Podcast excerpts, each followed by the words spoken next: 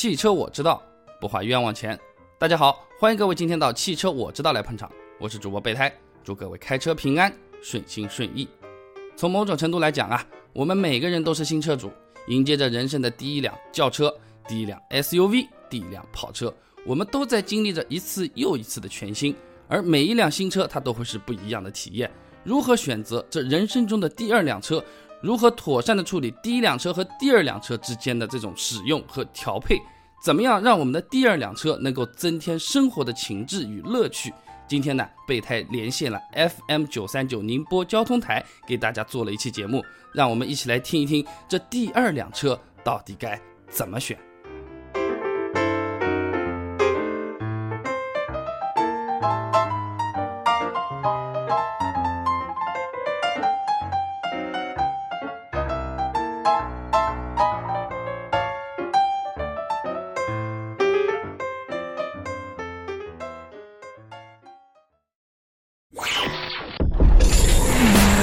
三言两语，权威点评，给你最新的汽车谍报。独立声音，谈车论价，打造缤纷的爱车生活。搜罗车市热点，汇集热门车型，品读汽车时尚，直击消费潮流。爱车调频，畅聊你我的有车生活。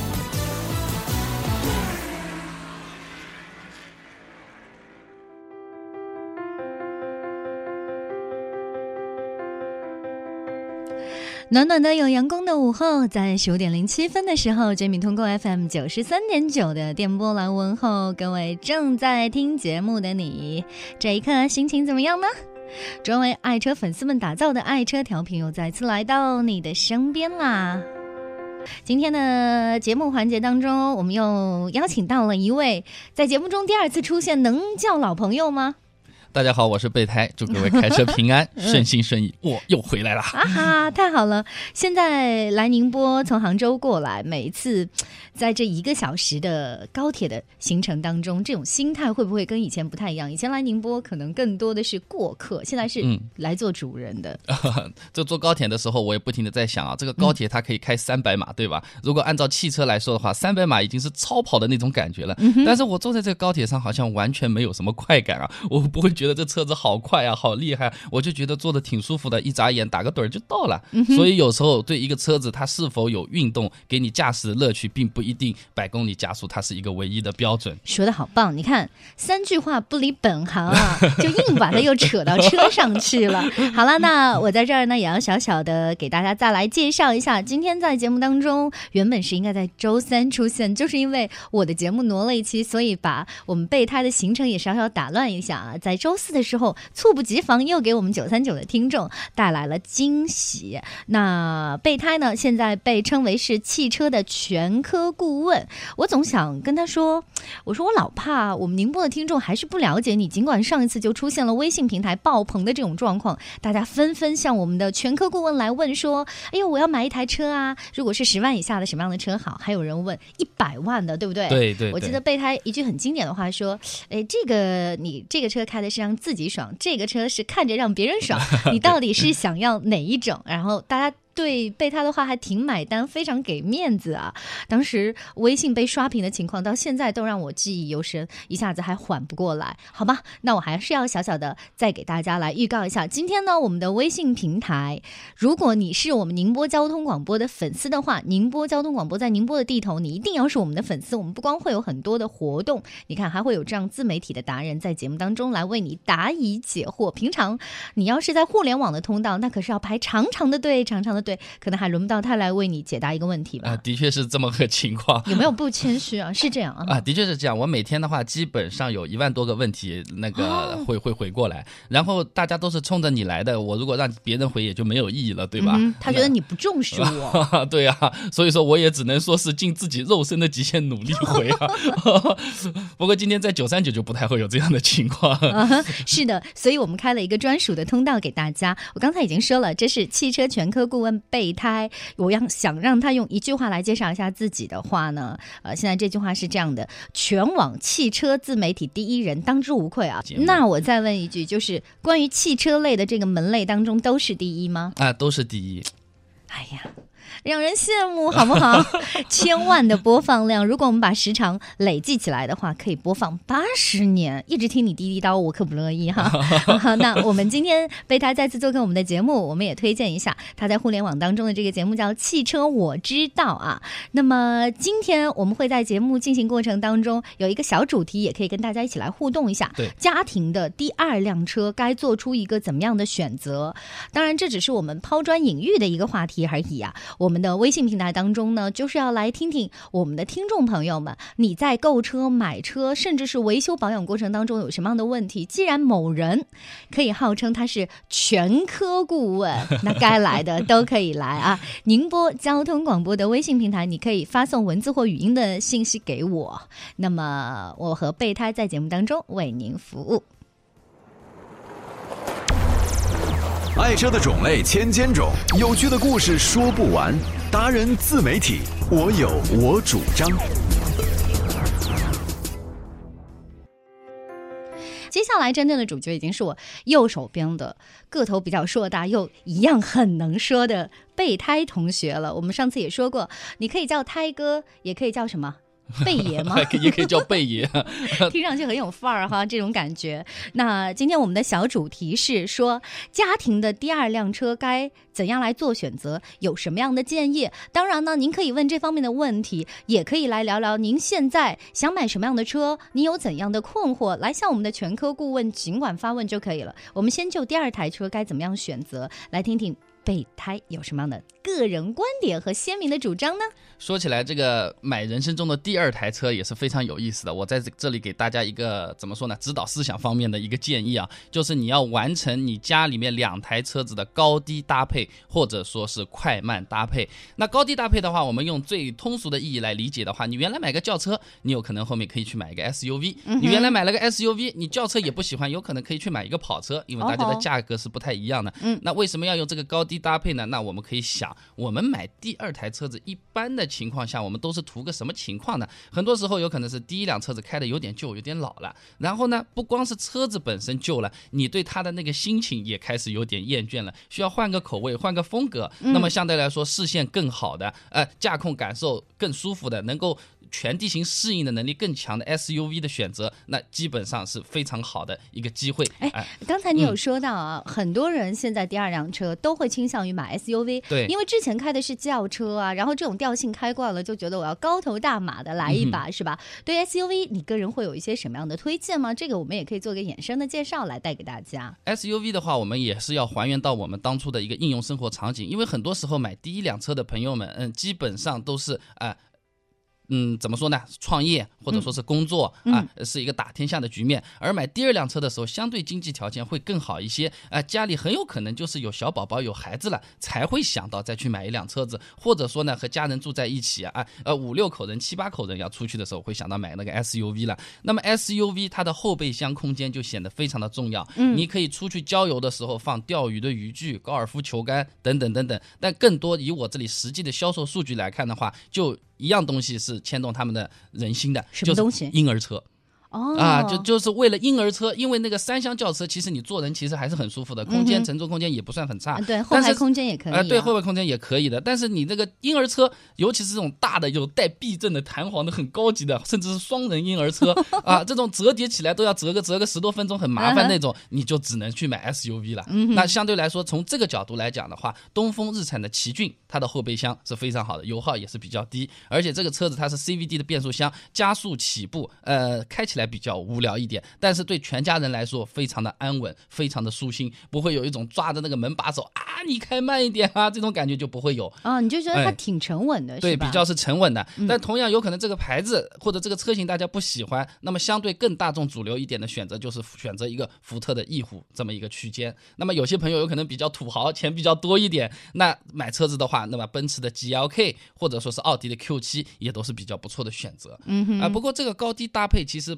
并不是说往往是局限在一个车子的高度本身这个角度，它并不光是车型和品牌也是有关系的。嗯那品牌价格上面、号召力上面的高低搭配也是非常重要的。呃，我前面买的是一个呃，比如说是普通一点的品牌，日常家用的。现在我有可能有非常强烈的社交需求，我要去开公社司了交。需求，对，嗯呃，我是要去开接公司接，送一下客人哎啊，商务谈判啊，对对对对对要对面子，对不对？对对对，的确和这个方面是有关系的。那其实这也是一个高低搭配，嗯而且这种高低搭配往往它会是有种逆转的。有些朋友有可能家里一开始经济条件比较好，一开始就买个奔驰、宝马、奥迪，呃。谈生意啊，然后是接送孩子啊，都是同一辆车。但后面随着你使用的频率不断的这种增加，往往它会慢慢的区分成两台车。呃，买豪车的后面再去买一个八万到十二万，呃，六万到七万的车子的朋友也是非常非常的多的。呃，要根据自己家里的实际情况来决定一个高低的这种搭配。嗯哼，哎，嗯我突然之间听刚才备胎在聊的时候，脑海当中有了一些想法，觉得我们。一贯在做节目的时候呢，比如说会推荐你觉得比较好的车，嗯来给大家。这次能不能我们逆而行之？嗯什么概念呢？就是你来说说，你觉得如果你有钱都不会去买这一款 SUV 的，敢这么说吗？我们今天开这个平台，也来听听你的说法。你就觉得这款车性价比不高，我们不能光挑好的说，我们也可以挑挑说，我觉得这款车不咋地。那么不咋地的原因在哪里？对对对也可以听。我觉得这样大家可能更喜欢，对吧？啊、因为这个东西怎么讲，我就讲我自己好了，因为我自己是一个比较偏重于乘坐舒适性的人，然后又比较注重日常的经济性和养护费用，因为我车子也开的比较多了，嗯要寻求刺激的话，我 SUV 这个车型我就不考虑了，我有可能是选一点什么 A 一八六啊哈哈这种比较有意思好玩的这种车子了。SUV 的话，我自己会买日产奇骏，那我绝对不会买的是哪几个车子呢？好，啊，对不对？这个我想听，一个呢就是大众途观，上次我们节目我也讲过，也判过了是吧？啊、对你这个性价比不是很高，啊、嗯不是很实惠，还牛气冲天的。那买方市场你不能搞成这样，这是一个车子。还有一个呢，就是雷诺的啊，科雷傲。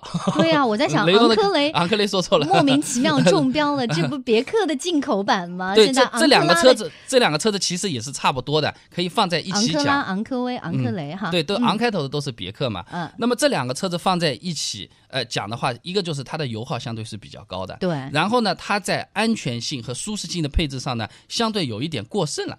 呃，就是说，呃，我在这个价位，我在这个 SUV 的这个需求当中，你给我过好的这种舒适性和滤震，反而减弱了我出去踏青郊游的这种乐趣。呃呃，这个是比较明显的一种感觉。就是说它路面给你的反馈太过于沉稳了，啊是这个原因吗？对对对就是你感受不到越野的这种乐趣。，对，如果是这种感觉，我宁可选一个相对更舒适、更豪华的一个轿车来开这个感觉。啊它这个 SUV 本身的这种运动的基因，它就会削弱的比较多。嗯同样，这两款车子，那个昂克雷还好，稍微好一点。我有做过昂科哎、雷，对，科雷科雷傲的话就有点麻烦了，它的保有量实在是太小了。啊，啊、对，其他车子保有量小，有可能只是你日后的后市场的费用相对会贵一点而已。但是那个科雷傲的话，你有可能要等配件，你这个东西要维修的时候要等一两个星期，甚至是一两个月，这个也是非常头疼的一个情况。呃，怎么讲呢？不同的城市、不同的那个品牌，它略有不同。但是对于我备胎具体这么一个人来说，这几个车子我肯定是不会去买的。好吧，我们也点出来了啊，嗯大家可以仁者见仁，智者见智。当然，这个都是因人而异的。比如说，有些人，呃，我就是喜欢一些比较小众的车型，我就喜欢这种被包裹的沉稳感，那你就大胆去买好了，啊对不对对对对不然它就不存在，世界上就没有这款车。那我们来看一下啊，这一位朋友询问的是二零一四款的五二八 GT 领先型这款车怎么样？他想问问备胎，你觉得值得买吗？这个车子其实我自己是非常喜欢的，如果有钱哦我自己会买的啊。首先，五系 GT 这个车子啊，啊、大家知不知道它是宝马七系的底盘做的，不加长的那个，哦性价比是很高很划算的。它在舒适性和运动上面的兼顾做得非常好。刚才我不买那些什么所谓的昂克雷啊、科雷傲的理由，刚好是我买这个车子的理由。哦你开起来有驾驶的乐趣，但同样也不会乐趣到就是你每天就是两个眼睛红着那边，好像很嗨的在那边飙车去上班哦，飙车去踏青，这是不太可能的。它的这个中间的处理非常好，尤其是它的底盘的那种滤震和回弹，它是通过一种快速的回弹力来保证你的舒适性的，而不是说缓缓的像船一样慢慢的起来，慢慢的下去，它是快速的上，快速的下，快到你不太感觉得到这种很难受、不舒适的感觉，啊但你的确是感受到这个路在和你交通了。这个车子是非常不错的，但是。但是转折在哪里？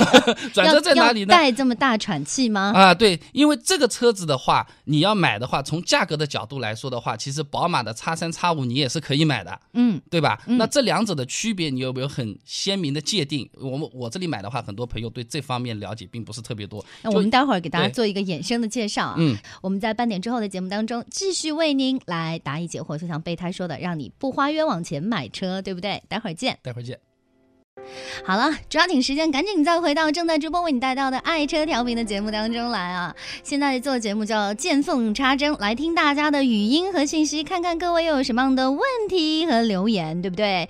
好吧，那我只能自己来口述传达了。我们这位钱先生是提了这样的一个问题，他想了解一下，说，呃，这个福瑞斯的车型，呃，怎么样？给他点评一下吧。福瑞斯这个车子和平时意义上我们理解的福特的车子有非常大的区别。大多数我们看到福特的车子动力好，底盘过硬，高速 OK，油耗嘛一般般，现在稍微好一点点，主打的是操控、运动、年轻。但其实福睿斯这个车子相对来说，它是比较居家的一个定位，它的底盘、它的调教相对来说是比较舒适的，操控上面也是比较缓和的，女性车主开也没有什么太大的问题。既然你说到你要去试驾福睿斯，我这里给你一个建议，你先去 4S 店去开一下福克斯。你开一下福克斯之后，再对比一下福睿斯，你会发现完全不同的两种稍。等，我们这边优雅的痞子也有提问，就是提到了说新福克斯这个车咋样？听说小毛病很多吗？来，呃，首先备胎作为一个自媒体人啊，那不太相信听说这种事情的，要么就是哦照片发过来啊，要么就是我自己维修厂碰到的事情我会讲。我听别人讲，他哪怕他再权威啊，主席跟我讲，我也是不信的啊。啊，好啊、吧，那么小毛病的确在我这里的话，福克斯这个车子新款的，我碰到的最多的小毛病是前面的雨刮刀会生锈，呃，我也不知道它这个处理的方法雨有。刮刀会生锈，，对对对，这个问题还挺奇葩的。这个雨刮刀是会生锈的，换换虽然很便宜，大概就一百多块钱，将近两百啊，算上工时费之后，但它主要的问题是让我心情非常的不好啊、不过呢，这个问题呢还好，那因为平时的话，它不是一个常用的一个键，你白天或者说不下雨的时候，你有可能用不到。那我比较建议大家，如果碰到这种情况的话，可以开车去 4S 店做保养的同时，把这个东西给更换掉，相对来说问题也不是很大。嗯福克斯在我这儿看大毛病是没有，这种小毛病呢，的确还是有一部分会情况会出现的。嗯，怎么讲？车子啊，它不会因为它的贵和便宜，呃，就会直接导致它的故障率提升或者提升下降谁都不想它有故障。啊。但是故障一定会有。对，但是问题一定会有哈，啊对只是说问题多不多、大不大，就这样来区别。对，作为作为我们用户的选择来说的话，就是你在判断这一方面的这种问题的时候，你自己能不能承受，这是很重要的。呃因为对别人来说的话啊，这个几率有可能百分之二十，几率百分之八十，但对你来说就是零和一百，要么就是你碰上了，要么就是你完全没碰上。那么你碰上的时候，你自己去换个雨刮刀，你习不习惯？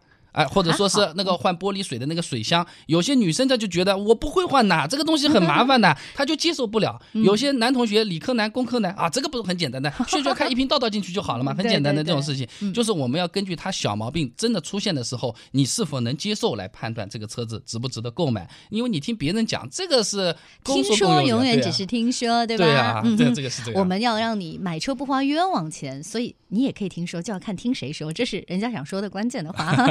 对，好的，那我们继续来看，这里有两位朋友其实都提到了自主品牌的车，像悠悠说广汽传祺这款车怎么样？还有双阳套白狼说，我想问一下启辰 T 七零动力和空间怎么样？上次你有提到过启辰，那我们把两款自主品牌车扯在一起，跟大家来聊一下吧。好的呀，好的呀。自主品牌的话，相对备胎我的话是非常推荐的啊，性价比比较高的。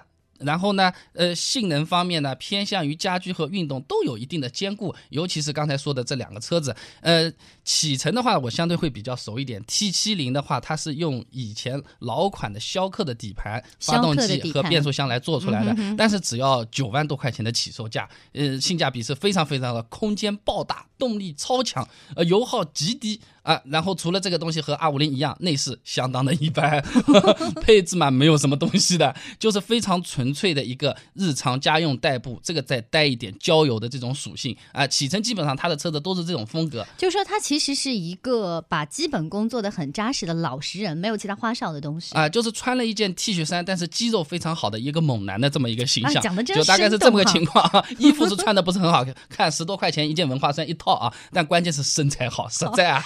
好好吗？那广汽传祺呢？广汽传祺它没有跟我讲具体的那个车型啊，简单的说一下吧。他可能想让你哎评价一下品牌。哎，对品牌来说的话，其实和启辰差不多。启辰的话是日产旗下的，对吧？那个广汽的话呢，呃，传祺它是和本田的很多车型在一起在进行一个合作的，用的底盘也是用了很多本田的底盘的车型。相对来说的话，呃，广州那边已经卖的非常非常火热了，真正的南方。其实，在宁波，广汽传祺的销量也一直都还不错，这是我获知的数据。嗯，基本上经济比较发达、消费消费观念比较健康的城市，这款车子或者这个品牌相对都是卖的比较好的，性价比比较高。呃，它比较大的一个弱点就和那个启辰是一样的，呃，它的。知名度比较低，那么它的社交属性基本上约等于没有，你只能说是多了一个话题或者是社交属谈资性为零。啊、这个这个性价比呃很高的，这个车子不错，然后人家问句这是什么车子啊？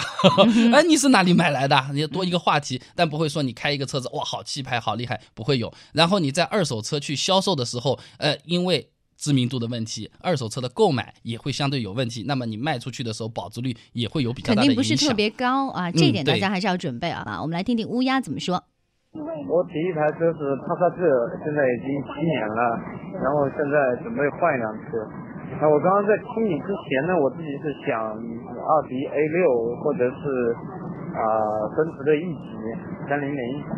呃，现在被你这么一说呢，你可能可能又又又要换越野啦，这个请请请开哥或者是贝爷，给老人家给点意见呗。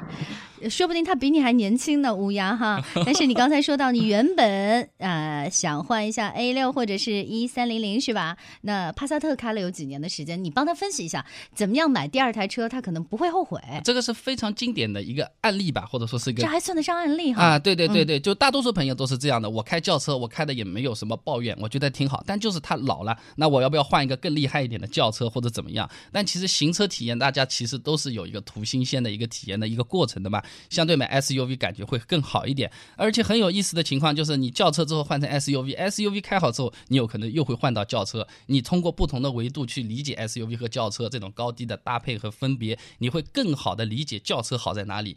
SUV 好在哪里？那么针对他这个情况的话，以前是开帕萨特的，如果没有太大的抱怨，一直觉得用远还不错，油耗也还可以的话，你可以考虑一下奔驰的 GLK 二零零和奥迪的 Q 五这两款车子。这个两款车子它比较大的一个特点就是它的行车品质特别的高。虽然它作为 SUV 来说，它的后排空间不是很大，但是它保证了前排空间和后备箱空间。装货或者坐两个人出去玩是没有什么太大的问题的，四个人挤挤勉强也能接受。你只要是四个小时以内的这种高速圈的话，大家都还是吃得消的，没有什么太大问题。但是在日常的道路上面行驶呢，它不会给你太多的 SUV 有的这种转弯的时候侧倾很明显啊，觉得车子要翻掉了啊。我原来轿车六十码转个弯完全没问题，现在我六十码转个弯，感觉我自己一手拿方向盘，一手要拿那个门把手抓在那边啊就就觉得要甩出去了。呃，这两个车子它就不会有给你这你略显种感觉夸张啊，给你有一些信心。给你安全感，同时又给你带来了一些乐趣，又不会那么无聊。嗯它应该说是出去郊游和城市里面的日常驾驶是兼顾的比较好的这么两款车子。嗯尤其是那个奔驰的 GLK 两百，它油耗是比较低的，啊然后毛病也比较小。然后呢，它的社交属性 OK，是一个奔驰，也有比较好的一个话题和谈资。三叉星看着也漂亮啊。对，那么买奥迪的更多朋友呢，就比较偏向于务实的这种情况，嗯哼沉稳维修保养的配件方面来说的话，奥迪的优势还是非常的明显，比较便宜的。我们维修厂的话，奥迪 Q 五的一个后保险杠，我们进价大概六百多块钱。非常便宜的。你如果是那个 GLK 两百的话，基本上要两千四百多块钱。那么，那么如果开维修厂还要赚你钱了，对不对啊？我还要赚上利润，我还要算上工时费。那我进货我还垫在那边，我还有资金周转。那各位朋友跑到维修厂里去拿的价格远远不止这个。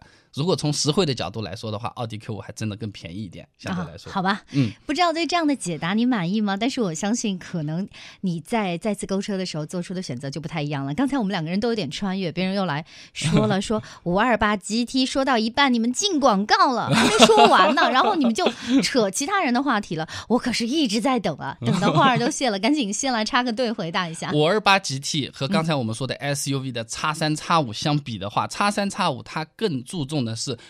全路段的全地形的一种通过能力啊，泥巴地啊、烂石子路啊，那这种相对来说叉三叉五要更好一点。GT 是讲究它的耐久力，简单的说就是你长途奔袭，比如说我今天我从宁波开车到北京，很长很长很长一段路，虽然我是走高速的，路也很 OK，但是我人会累的呀。嗯哼，哎，GT 这个车子它的设计从人体工程学的角度来说，油门踏板的角度、轻重、后背座椅的角度，以及它的包裹性，以及它的填充物以及皮质的这种选择等等等等等，都是可以非常好的让你减轻疲劳、长时间驾驶的。长途奔袭来说的话，GT 会是更好的选择。天天往山沟沟里开的话呢，有可能叉三叉五更好更有意思了。嗯哼，备胎，呃，有人给你取了一个新的外号叫“百态”，世间百态吗？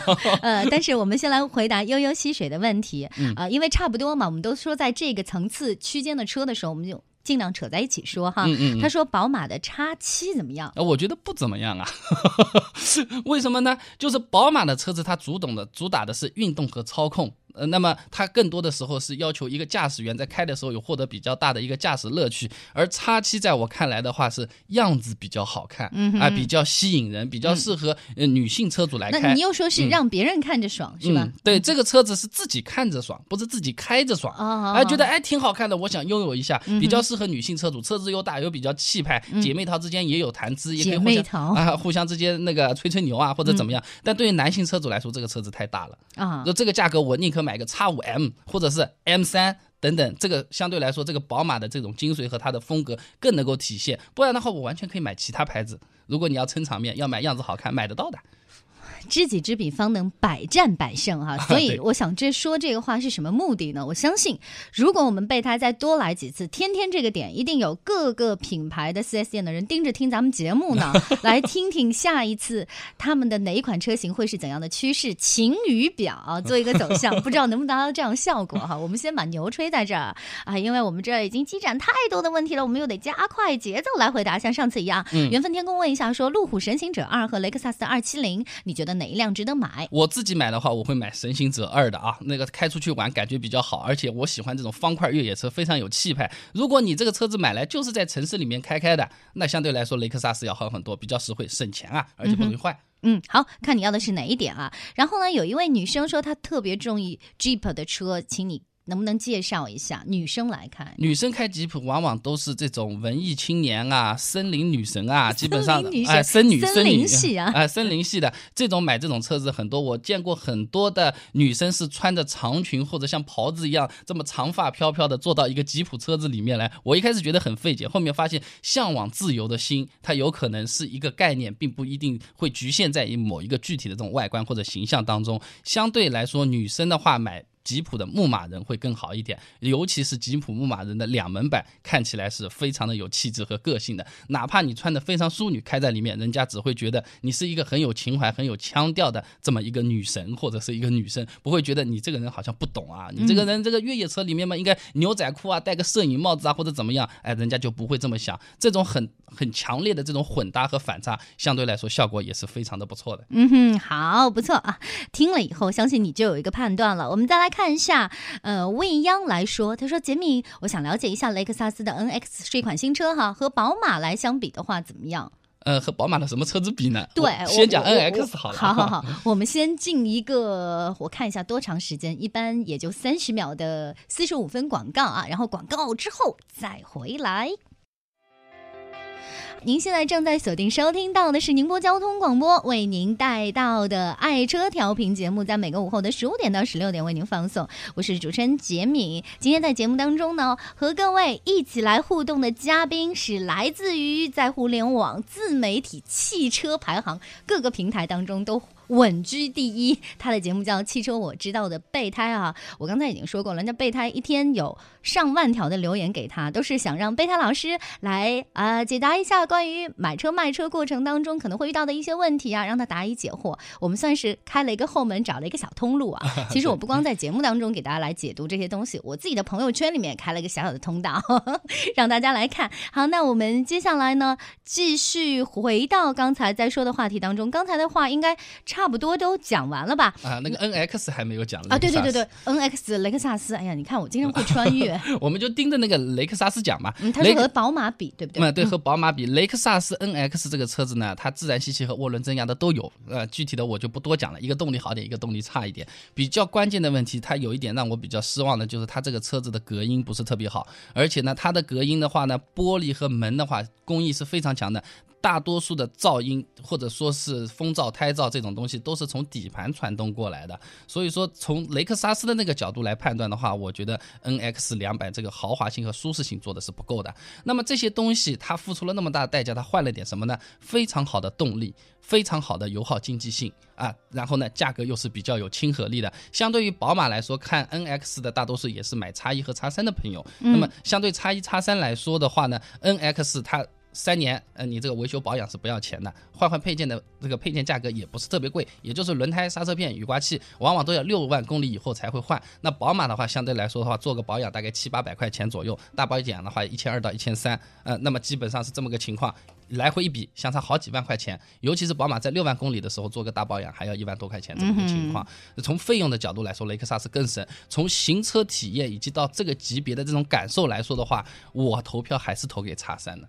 那那你让大家怎么选择？就看他其实关注的是哪一方面。啊，所以说雷克萨斯 NX 两百这个车子，我比较推荐于经常在城市里面跑生意、跑业务的。啊，呃，相对来说，你有品牌的要求。你觉得它社交属性怎么样？它社交属性比较低，但是它的社交功能非常的强。啊就比如说，我今天跑到宁波台，然后我后面跑到图书馆，呃，我这种短途的跑，然后我是为了做生意。生意的话，意味着你在开车的时候，这些都是成本，而且往往你不会说是今天我就是两点一线跑完一趟完事儿了，我是不停的在那边来回的交通。跑的比较多，用途比较广的话，其实可以买 NX。如果说呃，你平常。真正用车的时间不是很多，然后这样的话，可能买个宝马的社交属性，我们刚才说会更好，更有面子基本上一天开个一两趟，呃，上班下班，上下班，就基本上结束。三点一线的这种，基本上那可以选宝马啊，基本上就这样哈。好，我们刚才高大上的说车说了很多，接下来我们再来看看像。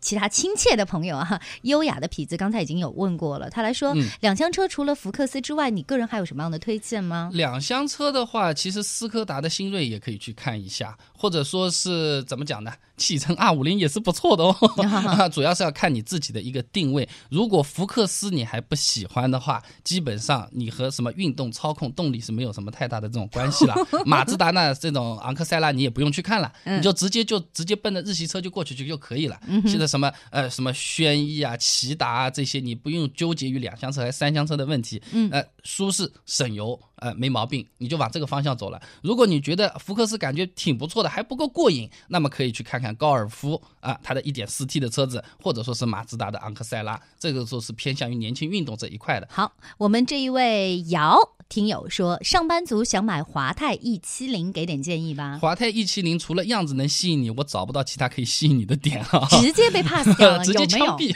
直接 pass 掉有没有？这个车不好，样子是非常好看，但是这很尴尬。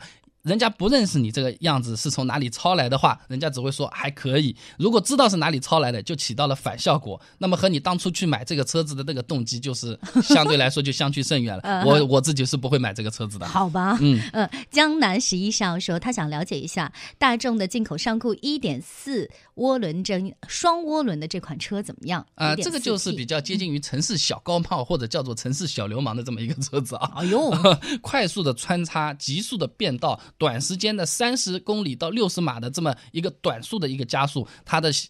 功力是非常非常的强的，很难有敌手啊。那么这个车子呢，往往我这里还是女性车主买的会比较多一点，觉得这个车子可爱、时尚，比较有味道，又有一点跑车的这种感觉。呃，所以说呢，比较推荐女性车主来买这个。呃，男性的朋友们如果买这个车子的话呢，相对来说我就比较推荐于买这种高功率大排量的涡轮增压的版本了。一点四略有不够，因为从一点四的角度来说，买高尔夫性价比会更高一点的。嗯哼，Sorry，孙先生。我就是新福克斯，也是它雨刮器会发出声音很大，然后车子才买了一年。就是你刚才啊，说，就是我刚才说的这个问题。雨刮器生锈这个问题、雨刮器的话，它其实它发出吱嘎吱嘎和咯咯咯咯咯两种不同的声音的话，针对的地方是不一样的。吱嘎吱嘎呢，有可能是它这个雨刮器的那个摆臂上面它是生锈了，或者是平时你如果停露天，叶子掉进去卡在里面也会有这个声音的。更多的时候是要做清理。如果是咯咯咯咯咯咯这种情况呢，要么就是摆臂上面真的生锈，是需要更换了，可以做索赔；要么嘛就是说你的橡胶胶条碰到老化了，用一年的情况下老化也是很正常的，因为胶条的话基本上是三个月到六个月是维持在最好的反正它是属于一个。个一号件嘛，啊，嗯，是属于一号自己学会换一下啊，但是呢，福克斯这个东西特别一号，好吧，就是说明这个技术还不是特别过关哈。嗯，那我们再来看一下，这位文心电器说，哈佛的 H 六和陆风的 X 五，比亚迪的 S 六哪个好？啊，当然哈佛 H 六好了。对呀、哈你想它保有量多高啊？现在不光是保有量的问题，因为它这个本身这个样子我就很喜欢。嗯啊，在其他比如说你性能啊、性价比啊这些可靠性完胜都差差不多的情况下，我当然是挑怎么好看怎么买了，对吧而 H 六它的自主设计的成分相对是比较多的。嗯刚才说的另外两台车子基本上还是超的成分会比较多一点。那作为一个我个人自己的心态来角度的话，我是比较支持 H 六的。好，嗯继续来听语音，抓紧时间了。贝爷，我现在开的是一辆福克斯零九款的，我这现在一说福克斯都来了个新款的蒙迪欧，统统福克斯嗯给个意见。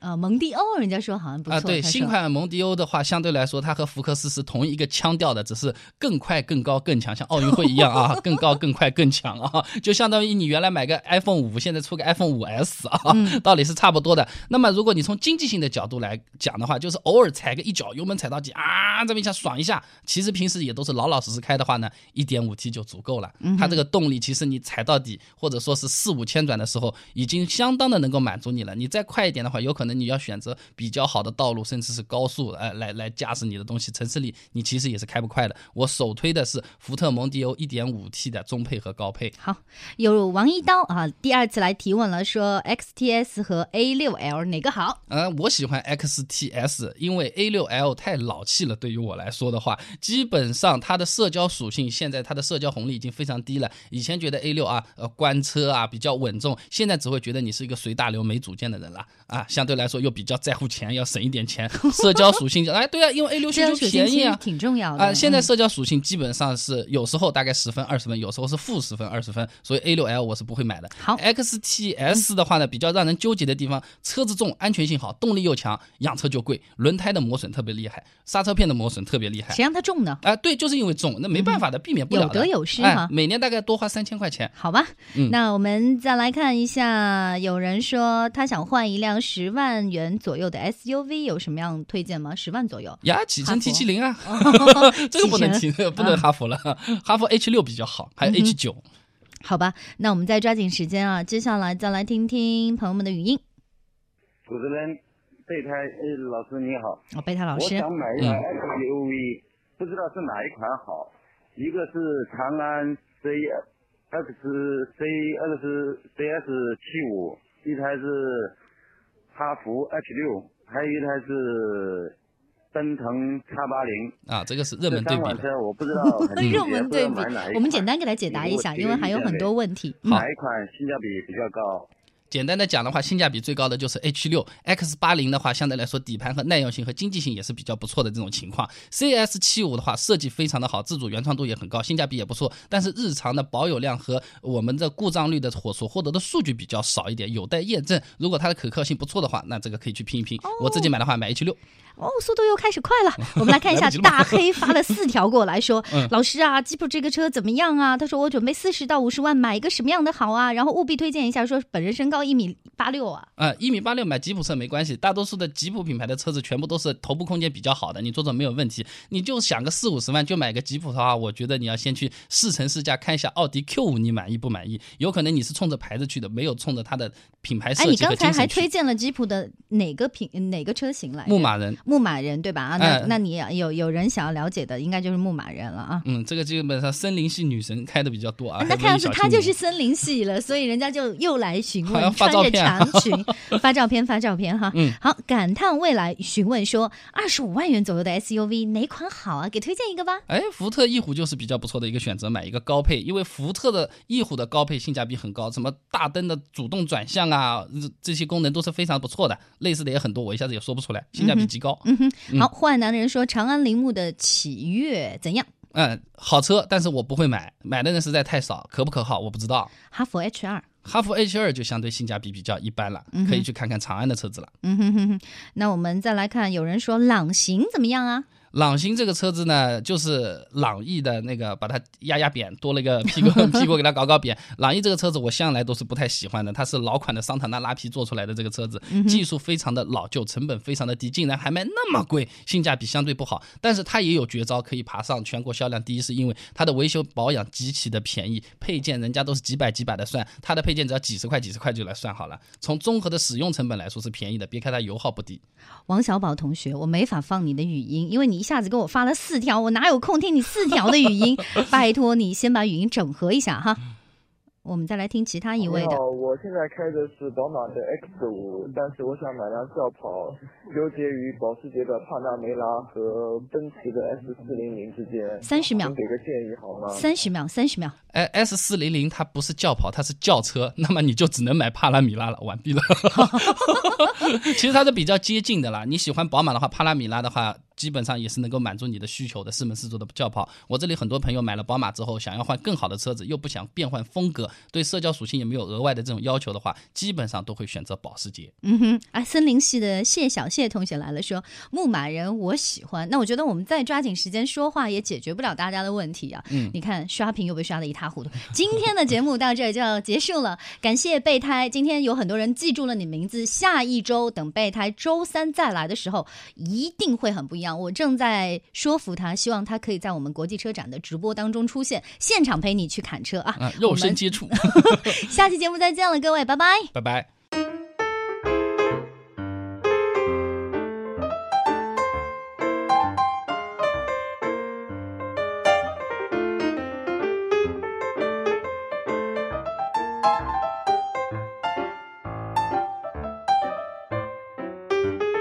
好了，录音呢，今天我们就先放到这里啊。或许你已经拥有了第一辆汽车，而且你已是满腹汽车购买和使用的经验，又或者说你只是稀里糊涂的买了一辆你人生中的第一辆车，或许你还没有做好买第一辆车或者第二辆车的准备。备胎在这里呢，都衷心的祝各位朋友用身体去选择汽车，用你自己的感官去享受这一台汽车。如果各位朋友喜欢备胎的话，不妨关注一下备胎的微信公众号 WZD 零零九，汽车我知道，不花冤枉钱。今天我们就先讲到这里，祝各位好运，再见。